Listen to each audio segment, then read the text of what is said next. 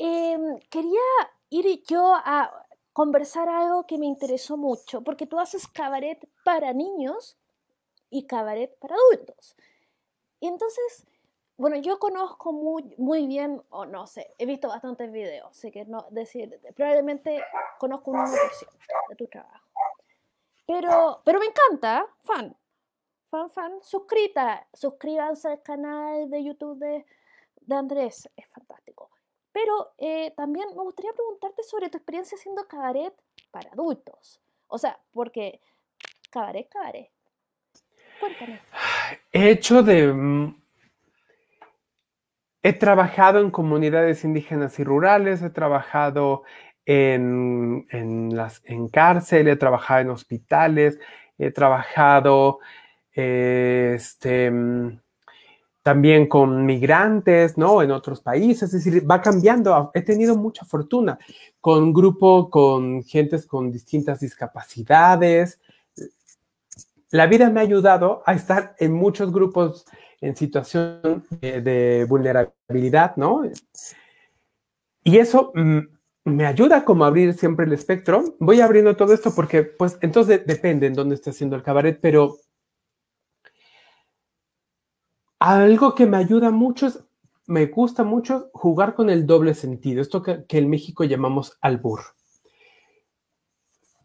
Ven que mucho también el albur, ¿no? Digamos que el, que más se usa se basa en quien penetra a la otra persona gana, ¿no? Y lo que hago con el doble sentido, en lo que yo hago es sacar el, usarlo a través del placer, ¿no?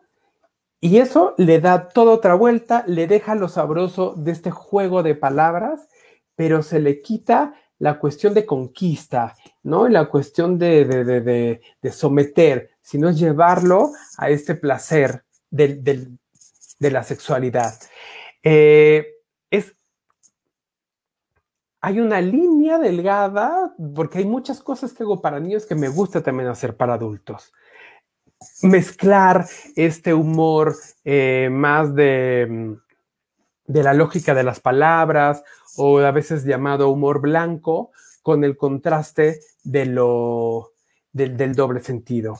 Mm, me gustan hacer los dos, me divierte mucho, sobre todo porque hay temáticas que no se pueden ocupar en uno o en otro. Y mucho tiempo, por ejemplo, hice a Donald Trump, que le pusimos Don't Ask, Don't Ask Trump. Y pues justo era, no, bueno, pues yo, no quiero hacer una imitación porque lo que hacemos eh, ¿no? en México como cabaret es, algo fársico y lo hacía con otra amiga eh, de una asociación que se llama Las Reinas Chulas y ella hacía al presidente actual de este país que era Peña Nieto. Y era sacar lo peor de todo lo aprendido del racismo, de la homofobia, de la misoginia, porque, y lo peor es que yo decía, he hecho cosas en escena que me parecen fuertes y ver la realidad de Trump y decir, no, me quedé corto. o sea, es que Trump, como muchos otros presidentes, Bolsonaro y así, no, no hay, uno dice, no puede ser, ¿no? Van más allá y más allá.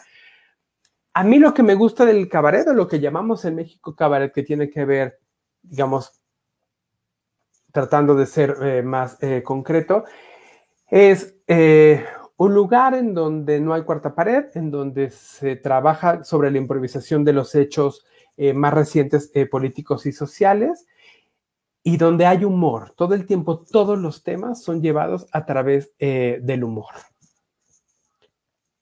Y bueno, he hecho mucho cabaret que tiene que ver obviamente con temática de disidencia sexual, que es uno de los temas que más me apasiona.